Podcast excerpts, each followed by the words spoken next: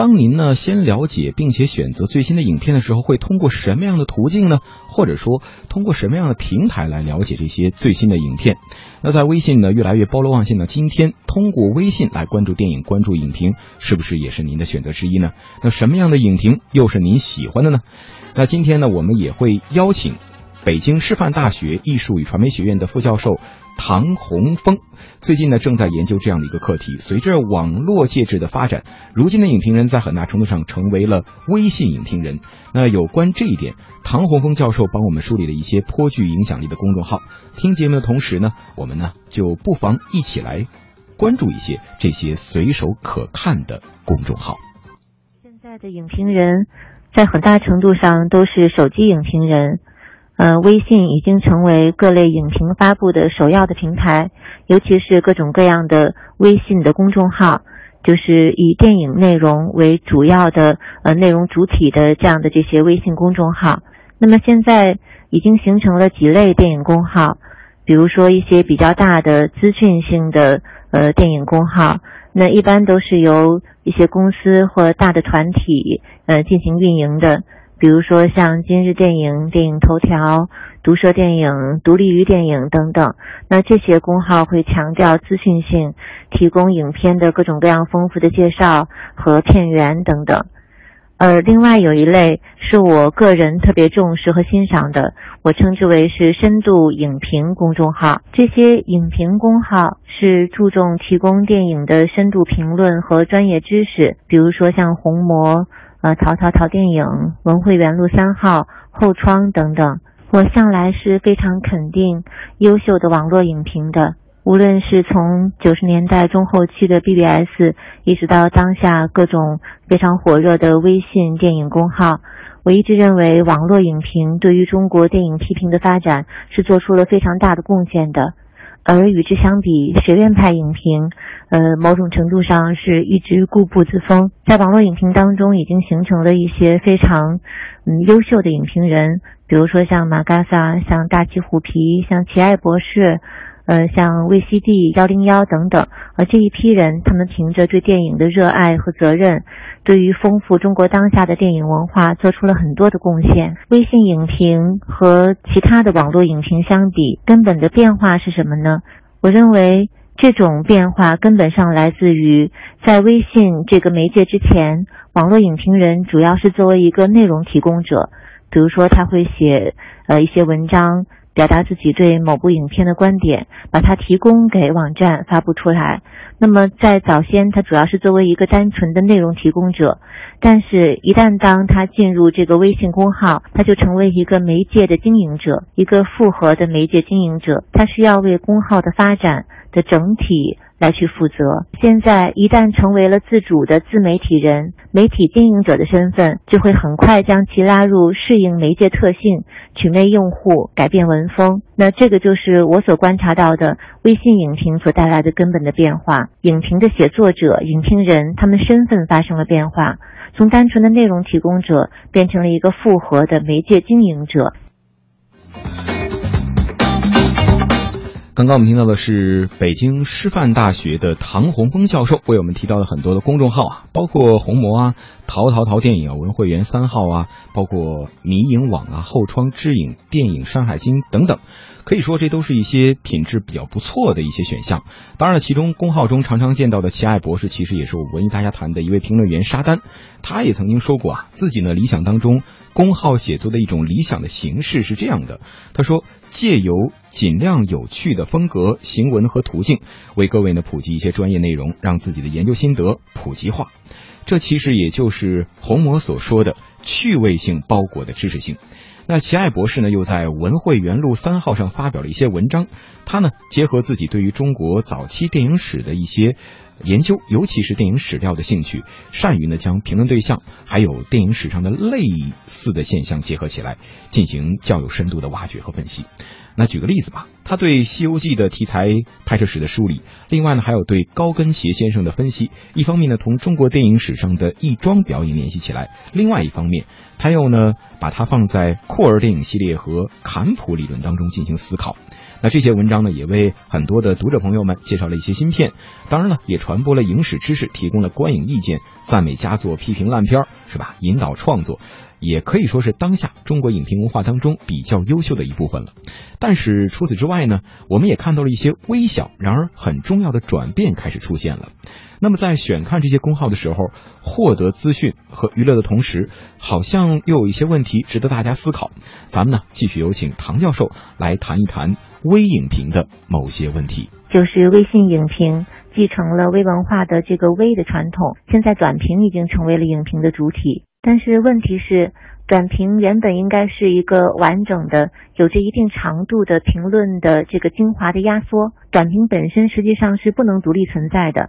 就是现在影评人短评写的太多了，既然短，就只有意见和呃判断，而没有分析和论证。我想说，就是长久的写作短评，缺乏有长度的这个写作，那么。写作者的这个判断和分析就没有办法调动起他所具备的电影史、电影艺术和更多的人文学科的知识，会越写越干瘪的。就长久的去写作短评，在我看来，某种程度上是是会废人的。那么第二点就是，我们都很熟悉微信前所未有的强调图像化。就现在公众号的文章通常都有大量配图，那这直接导致了文字篇幅的减小。也使得论述的连贯性被打碎和肢解，就是不仅仅是说使文章更加小，它会影响你的论述。不断的插图会使得一个连贯的、流畅的这个思维是被打碎的。也就是说，当你在去讨论一个问题的时候，可能你的你的论述由于有图片的插入，而使你的论述就可以很方便的不深入，很方便的不展开，它会使论述的深度和连贯性呃遇到障碍。在呃，人们在讨论新媒体弊端的时候，反复强调就是碎片化阅读的这个危险。那我也想强调，就是碎片化写作的危机。就短评、小文章、多配图这些东西，都会使得一个写作者的那种呃连续性的、深入的、呃持续持续的呃探究的那样的一种一种有难度的思考呃被打断。那第三点。是我观察到，现在的公众号文章已经形成了一种偏油滑的娱乐的文风，就是公众号作为自媒体，作者和读者之间的一种亲切的个人化交流的效果。比如说，像毒舌电影会自称毒舌，呃，独立于电影称于叔，文汇园路三号会自称哥哥妹子这样。那么用这样的个性的称呼取代我或者是我们，马上就会使得严肃性降低。罩上了一层，就我这样来去描述它，一层由浪漫狗血韩剧和屌丝式鄙俗网络文化共同编织成的语言风格。不得不说，就是一种细屑的、渐萌的、啰嗦的、油滑的，充满了各种网络流行语的文风正在越来越普遍。我不只是说是词汇呀，或者是语句，而是腔调。就是这种风格，当然，嗯，它造成了一种非常亲切的效果，使得呃微信上的文章更具有可读性，能够吸引读者等等啊，这是它最最突出的一种效果，会吸引年轻的读者。但是它会带来一种，嗯，对于影评写作来说会带来一种危险。那么呃，问题就是，呃，这样的文风又怎么样呢？就是文风会影响知识和判断的传达吗？这种语言风格和自我形象是否会产生内容的偏向？嗯，那在我看来，就是这种文风会的，就是它会呃形式会寻求内容，一种语言风格会倾向于讲述某种内容，文风会产生内容的偏向。就是细节化、建模化的表达，会倾向于去讨论各种各样的商业电影和娱乐大片，它会躲避批评的严肃性和批评的难度。那么，以上这三点是我对当下微信影评公众号所形成的一种呃语言文风的呃一种提炼。那么，这样的一种文风，在我看来，确实是会使得一种深度性的影评慢慢的成为不可能。嗯，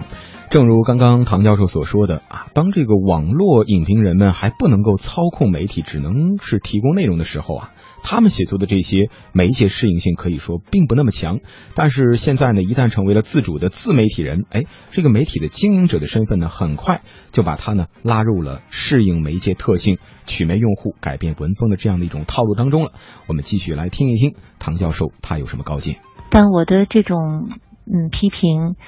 仅仅是限于我前面所提到的那些深度影评公号，因为像资讯性、娱乐性这些，呃，我提出来的批评，呃，对于那些本身就是资讯性、娱乐性的电影公号来说，不是问题，因为他们本身就是主打自己是娱乐性的、资讯性的。但是我现在看到，就是那些我最喜爱的、我很信任的，呃，微信的影评人，那些微信公号、那些微信电影公号，他们慢慢的在出现这样的一种文风。也就是说，这些人在进入微信写作之前，在其他的网络平台上面，他们所提供的文字不是这个样子的，或者说并没有呈现出这样的文风特点。而当他们进入微信写作之后，你就会发现这样的这些这些新的新的趋向，新的那在这里，这些确实就是呃微信媒介所带来的一种操控。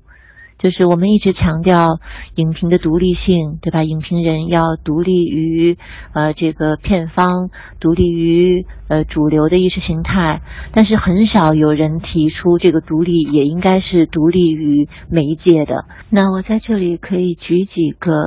例子。来去说明我刚才所所说的那种，呃，虚拟人格所形成的油滑的文风。比如说，独立于电影，呃，有一有一篇文章，它的开头是这样的：呃，今天要跟南门安利的是广末凉子姐姐和三上博史大叔早年的一部日剧。作为编剧，你长成这样是要上天吗？蠢的不要不要的。嗯，还有这个是淘淘淘电影一篇文章的开头。哎呀，好喜欢这个标题，因为我今天介绍的这部电影根本就不是爱情片。但是这个标题非常切合本文主题，太过瘾了。还有《红魔》当中呃一个很年轻的一个写手，关于美人鱼写作一篇文章，它的开头是：我的前提是美人鱼真的非常俗，别跟我编这个呀。这部电影不就是说霸道总裁爱上一条鱼吗？要说这故事，玛丽苏、小黄文都讲得比他好。而且影片里几乎所有笑点和段子都是过去的老梗，但这个俗我败了。你们很多人的问题是，只愿意被精英主义的爱情感动，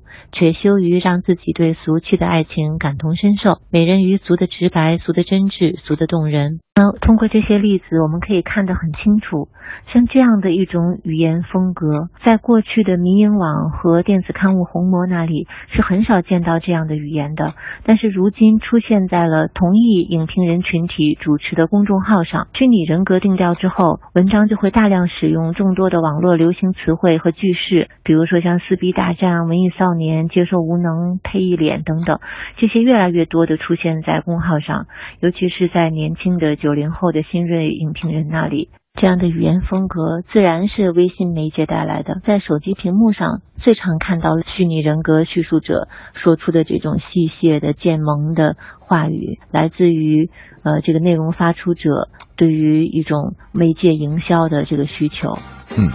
那其实呢，和文学批评相比啊，电影批评需要写作者和更多的东西保持一些距离，因为电影呢，可能某种程度上来说，它具有更高的一种产业性，还有娱乐性。关于中国当下的电影产业，呃，其中互联网加肯定是最核心的一个话题。但是如果我们讨论互联网化，就会发现，其实电影批评、各种各样的电影评论，这个是最早互联网化的。从早期的 BBS，呃，到后来的博客，呃，再到各种专门的电影网站的兴起，比如说豆瓣、时光网，嗯，再到微博，最终到当下最火热的新媒体社交媒体微信，你会发现，电影评论一直都跟各种条件之下的网络媒介的发展是密切相关的。在当下，呃，几乎所有的影评人都会在。各种各样的微信平台上面来去发布自己的观影的感受和评价。嗯。那其实呢，我们也赞赏啊，包括这个公众号影评在内的网络影迷影评，不不管怎么样啊，那些活跃在网络还有微信上的影评的人呢，他们在当代的中国可以说是最有价值的一些影评文字了。他们的高低，那也就是中国影评的高低。也正因为如此，爱之深则责之切嘛。影评呢，如果离更深广的电影和人文研究越远，离娱乐媒介越近，它可能就只能是越缺乏营养了。